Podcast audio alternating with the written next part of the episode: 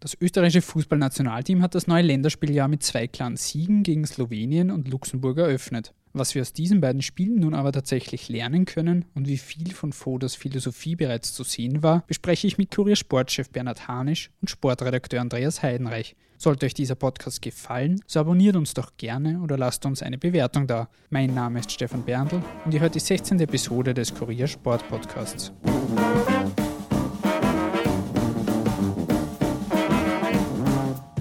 Lieber Bernhard, lieber Andreas, ich begrüße euch im Podcast. Wir haben uns zusammengefunden, um auf die beiden Länderspiele des ÖFB gegen Slowenien und Luxemburg zurückzublicken. Die blanken Zahlen zeigen einen 3 zu 0 Sieg gegen Slowenien und ein 4 zu 0 gegen Luxemburg. Was Fodo selbst auf der Pressekonferenz zu den beiden Auftritten gesagt hat, hören wir uns ganz kurz an. Ähm, jetzt mal unabhängig von den zwei Siegen. Die Mannschaft hat sich in beiden Spielen über weite Strecken sehr gut präsentiert. Unser Ziel war es, wieder eine gewisse Euphorie zu entwickeln. Das sind oder ist der Mannschaft gelungen. Ähm, die Art und Weise, wie sie aufgetreten hat, äh, war sehr, sehr positiv. Und ähm, jetzt gilt es einfach aber auch, die zwei Siege richtig einzuordnen. Es gilt, die zwei Siege richtig einzuordnen, sagt der Teamchef. Daher die Frage an euch beide, wie würdet ihr die beiden zurückliegenden Partien und die Resultate jetzt wirklich einordnen? Die Endergebnisse lesen sich ja relativ erfreulich, aber wie stark war das österreichische Team wirklich, Bernhard? Ich finde, das Länderspiel gegen die Slowenien war wirklich gelungen. Es ist für einen Neubeginn auch geeignet. Wie man das Spiel jetzt in Luxemburg einordnen soll, das bleibt natürlich dahingestellt beide Gegner waren jetzt nicht so wirklich die, die Prüfsteine für, für, die, für die nähere äh, Zukunft. Das wird sich erst noch weisen, wie das weitergehen wird. Man erinnere nur an die große Euphorie, die es damals schon von der Europameisterschaft gegeben hat und dann alles in sich zusammengekracht ist. Also man musste immer vorsichtig sein, es war ein guter Beginn, mehr derweil nicht. Foda hat auf der Pressekonferenz auch gesagt, dass das Team jetzt wieder eine gewisse Euphorie entfacht hat. Ist davon tatsächlich irgendwas zu spüren, dass da eine Euphorie wieder da wäre für das Nationalteam?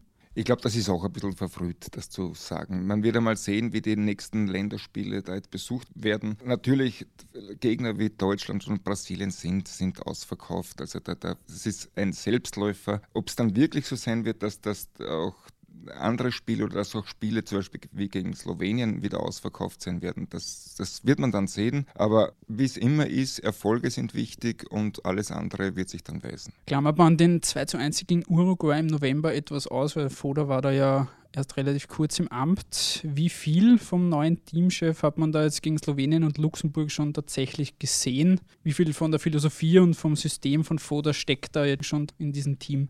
Ich denke schon einiges. Ähm, man hat gesehen, dass er auf jeden Fall äh, sehr flexibel sein möchte und dass er schwer ausrechenbar sein möchte mit seiner Mannschaft. Und das ist ja auch ein bisschen etwas, was man dem Marcel Koller vorgeworfen hat, dass er nicht ganz so flexibel äh, war mit seinen taktischen Vorstellungen und dass er vor allem auch während einer Partie sich schwer getan hat, taktische Umstellungen vorzunehmen. Und ich glaube, oder das ist zumindest meine Beobachtung, dass äh, Franco Foda äh, genau darauf hinarbeitet, dass er jetzt eben mehrere Varianten ausprobiert und dann mit ein, zwei Umstellungen während einer Partie auch schneller mal äh, etwas verändern kann.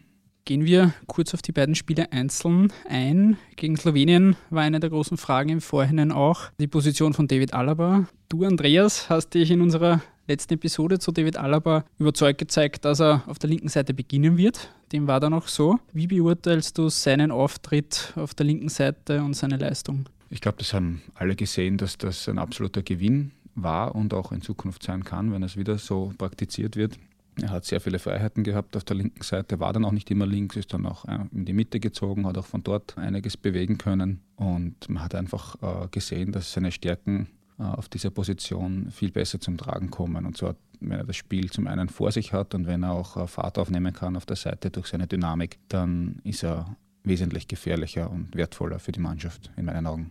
Ein zweiter, der auch herausgestochen hat in beiden Partien, Alaba war ja gegen Luxemburg dann nicht dabei, war Marko Arnautovic. Der hat insgesamt drei Tore und eine Vorlage verzeichnet. Gegen Slowenien hat er noch auf dem linken Flügel begonnen, gegen Luxemburg im Sturm. Wo konnte er da eurer Ansicht nach am ehesten überzeugen?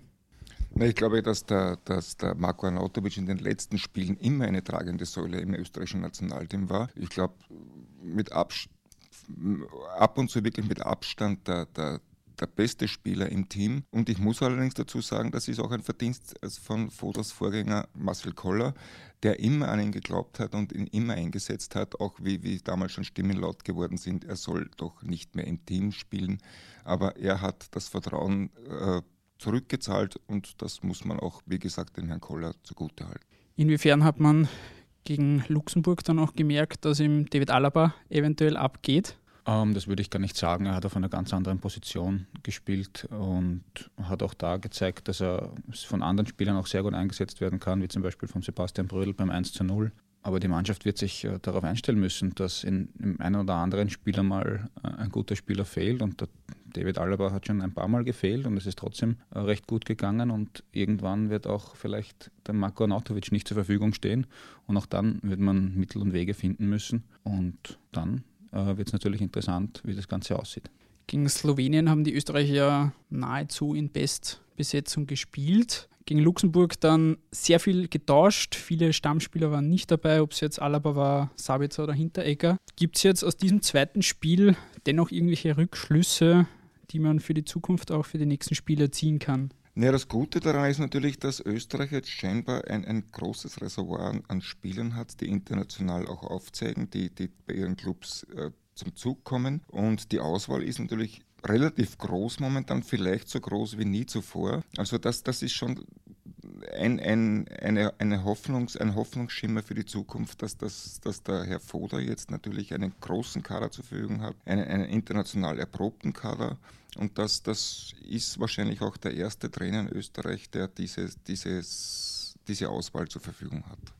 Gab es da jetzt in diesen beiden Spielen irgendwelche Kandidaten, die besonders überzeugen konnten, vor allem auch vielleicht neue, die sich empfehlen konnten für die nächsten Spiele? Ja, ich denke, äh, der Stefan Leiner hat sich ganz sicher sehr gut präsentiert gegen Slowenien, obwohl zuvor schon eigentlich Moritz Bauer die letzten Spiele sehr gut äh, gespielt hat. Äh, hat man da jetzt wirklich zwei Kandidaten, wo man wirklich sagen muss, da ist es ganz schwierig, wen man bevorzugt. Ich denke auch Lazaro hat sich sehr gut präsentiert im ersten Spiel gegen Slowenien und es war dann eben dadurch nicht nur die linke Seite sehr gefährlich, sondern auch die rechte durchaus wirklich, wirklich eine, die man herzeigen kann. Und wie der Bernhard schon gesagt hat, also das Spielermaterial ist auf jeden Fall da. Ich sehe eine extrem, äh, extreme Breite an sehr, sehr vielen qualitativ hochwertigen Spielern in der Abwehr, im Mittelfeld genauso, im Zentrum wie auf den Flügeln. Es gibt eigentlich für mich nur zwei Fragezeichen und die stehen ganz hinten und ganz vorne. Also da wird man beobachten müssen und abwarten müssen, ob wir im Tor und in, in der Sturmspitze ähnliche Qualität haben wie im zentralen Mittelfeld oder in der Innenverteidigung oder auf den Flügeln. Wie siehst du das, Bernhard? Welche Kandidaten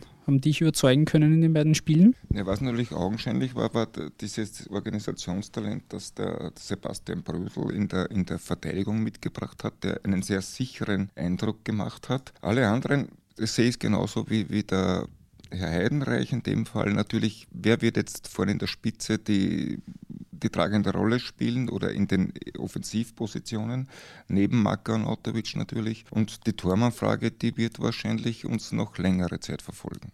Ein Kandidat, der jetzt auch nach dem zweiten Spiel Lob bekommen hat, war Xaver Schlager, der eine halbe Stunde gespielt hat und da einen guten Eindruck hinterlassen hat, ist das auch ein Mann, der für die Zukunft eine sehr wichtige Rolle noch spielen könnte. Das glaube ich schon. Und was besonders erfreulich ist, das ist ein junger Mann, der nämlich in Österreich entwickelt wurde, der sich in Österreich jetzt bei einem österreichischen Verein, es ist Salzburg natürlich, die natürlich eine, eine sehr gute Nachwuchsarbeit leisten momentan und zu einer tragenden Rolle auch gefunden hat im, im Europacup und der sich da hochgearbeitet hat und der wird schon seinen Weg machen, auch international, keine Frage.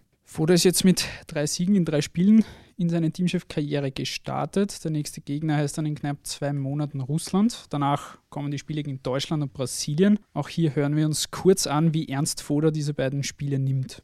Wir nehmen jedes Spiel ernst und ich glaube, wenn man gegen die besten Mannschaften auf der Welt spielt, sollte man auch die Spiele extrem ernst nehmen.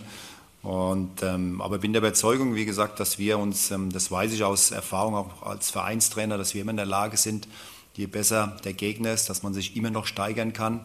Ja, da ist immer noch Luft nach oben und ja, wir freuen uns jetzt auf die nächsten Spiele. Wichtig war jetzt einfach mal, dass wir da einen guten Lehrgang ähm, bewältigt haben, dass wir zweimal gewonnen haben. Das war auch extrem wichtig. Inwiefern werden gerade diese beiden Spiele gegen Deutschland und Brasilien schon ein wenig ein Gradmesser dafür, wohin die Reise mit Franco Foda gehen wird und wie stark dieses Team auch tatsächlich schon ist?